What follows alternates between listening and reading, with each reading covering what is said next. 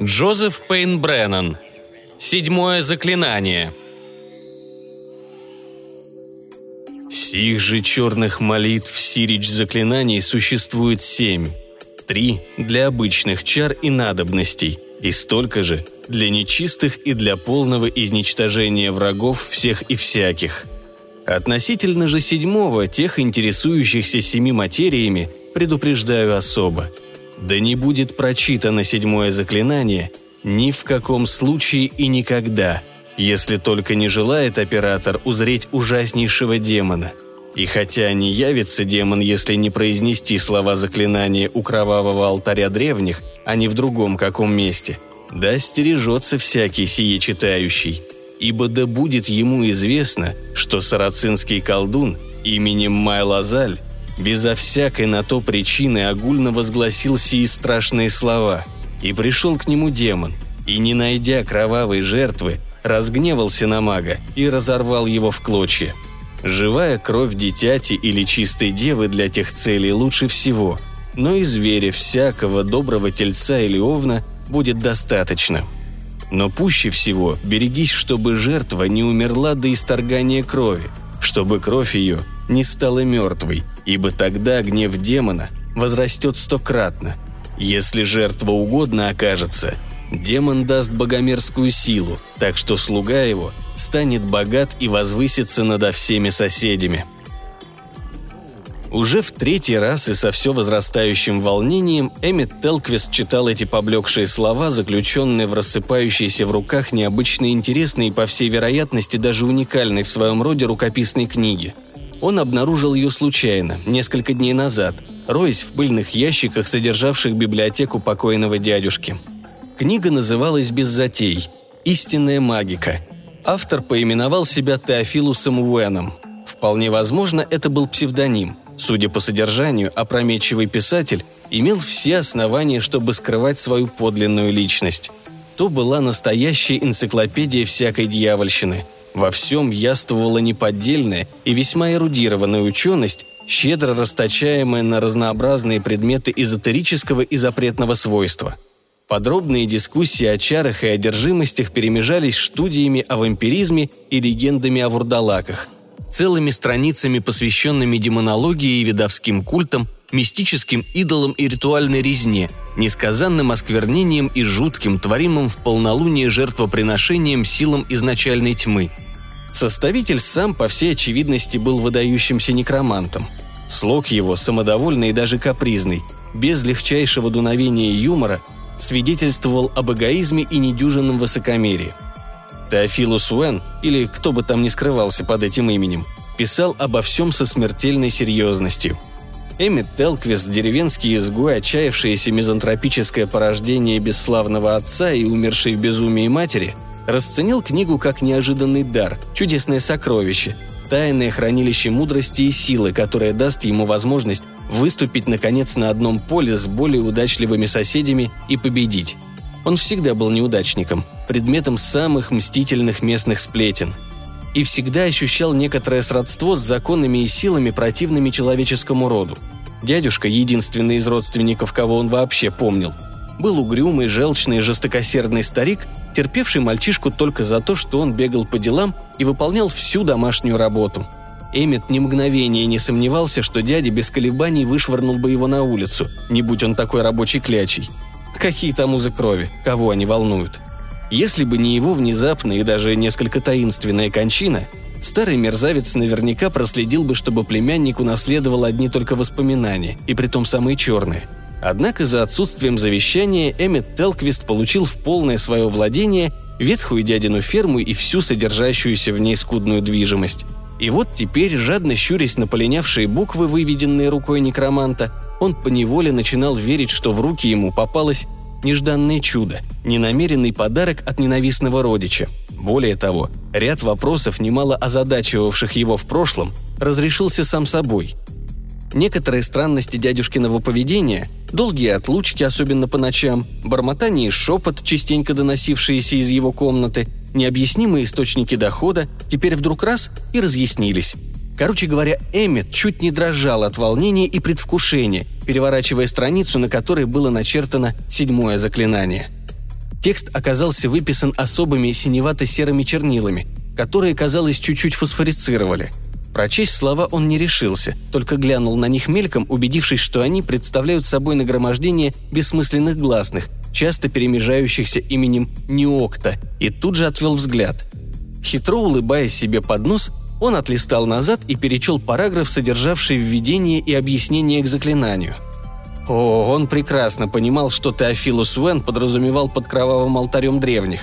Ему, Эммету Телквисту, довелось однажды увидеть такое. И хотя это случилось много лет назад, когда болота были еще не настолько непроходимы, какими стали с тех пор, он практически не сомневался, что сумеет отыскать проклятый жертвенный кромлях еще раз – Слишком хорошо он помнил, как крался по едва заметной над топью тропинки, вившейся сквозь пустошь. Неожиданное возвышение, словно окутанное тенью даже на полуденном солнце. Круг тяжелых монолитов, холм в центре и огромная плоская глыба на вершине, ржаво-красная, сплошь в невыразимых мрачных пятнах, стереть которые не смогли ни дожди, ни ветра на протяжении всех прошедших веков. Никому и никогда он не говорил о своем открытии – Болота были местом запретным, официально, из-за встречавшихся там, по слухам, зыбучих песков и ядовитых змей. Не раз Эммет собственными глазами наблюдал, как деревенские старики крестились при одном упоминании этих мест. Поговаривали даже, охотничьи собаки бросали след, если дичи хватало ума улепетнуть от них на бескрайние эти просторы. Все еще дрожа от предвкушения силы, которая вот-вот упадет ему в руки, Эммет Телквист погрузился в раздумья – ни за что он не повторит ошибку этого злосчастного сарацинского колдуна, Майя Лазаля. Правда, на человеческую жертву, дитя или чистую деву, он все-таки не решился. Но овцой-то рожиться уж всяко удастся.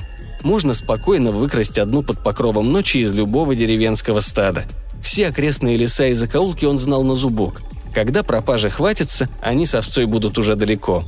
В ночь перед полнолунием Эммет проскользнул на ближайшее пастбище, где паслись овцы, и вскоре был таков с отличной упитанной ярочкой. Он кое-как перетащил ее через каменную стену, а дальше увел в поводу, петляя по дорожкам на задах деревни и заросшим травой тропинкам. На следующий день он скрытно наведался в окрестности запретного болота и, тщательно прочесав подлесок, в конце концов обнаружил начало почти незаметной тропы, которая годы назад привела его к забытому капищу – ее было едва видно из-за высокой осоки, ползучих вьюнов и сочной болотной травы.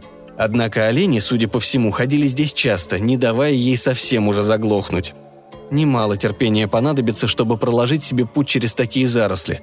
Но главное – сделано. Путь открыт, так что дело за малым. Запомнив место, Эммет воротился домой и занялся приготовлениями к вечеру – Незадолго до одиннадцати он пробрался в сарай, где стояла овца, и вывел животину на лунный свет. Вся округа купалась в зачарованном серебряном сиянии. Без малейшего труда добрались они до болота и вскоре отыскали тропу. Но когда Телквис спустился в высокие по плечо заросли, веревка у него в руке неожиданно натянулась. Жертва уперлась, выкатила дикие от ужаса глаза и наотрез отказалась идти дальше. Ругаясь, на чем свет стоит, Эммет обошел тупую скотину и как следует ее пнул – Та проскочила несколько ярдов вперед и снова встала. Полный самой угрюмой решимости, будущий некромант так затянул веревку, что она врезалась овце в шкуру сквозь всю ее толстую шубу. Фут за футом, чтобы не сказать дюйм за дюймом, продвигались они вперед. Овцу приходилось то тащить, то толкать, а по мере того, как они углублялись в болото, растительность кругом становилась все гуще, все выше, так что путешествие вскоре превратилось в форменную муку – Зловещими столпами просачивался сквозь деревья лунный свет. Во тьме по обе стороны от тропы зияли чернотой и серебром предательские бочаги. Какие-то незримые глаза следили за Эмметом из глубин. Громадные жабы то и дело выскакивали из зарослей на тропу и провожали идущих янтарного цвета буркалами. Никакого страха они явным образом не испытывали, справедливо полагая болото своей вотчиной и не считая чужаков способными причинить им вред – Эммету уже начало чудиться в них нечто потустороннее. Никогда до сих пор он не встречал таких крупных амфибий, да еще в подобных количествах. Хотя дело наверняка в том, что им тут никто не мешает плодиться и процветать, больно уж уединенные и нетронутые эти места. Чем ближе к сердцу болот, тем тяжелее наваливалась на Эммета тишина. Обычные ночные звуки все куда-то подевались, и только собственное его тяжелое дыхание нарушало безмолвие. Овца упрямилась как никогда. Тащить ее вперед уже приходилось со всей силы. Не иначе, как чувствует свою судьбу, думал Эммет. Внезапно, настолько внезапно, что он чуть не вскрикнул от неожиданности, подлесок в раз расступился. Оказалось, они стоят у самого подножия нечестивого всхолмья.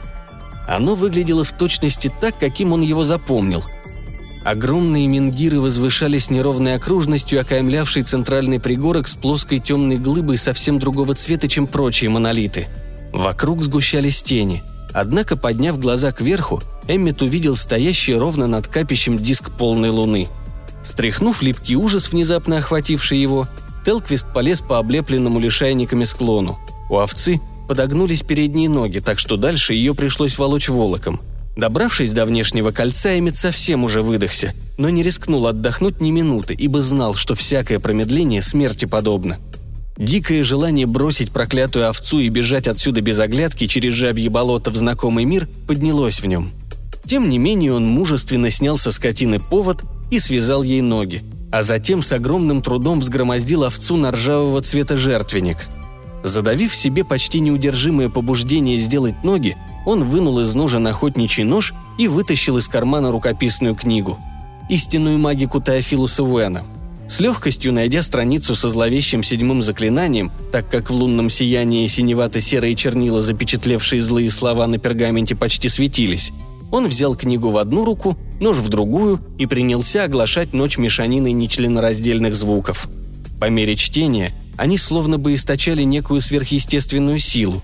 Голос его сам взмывал до варварского воя, до пронзительного нечеловеческого визга, проникавшего в самые отдаленные уголки топий, а затем падал в низкое гортанное рычание или в свистящий шип.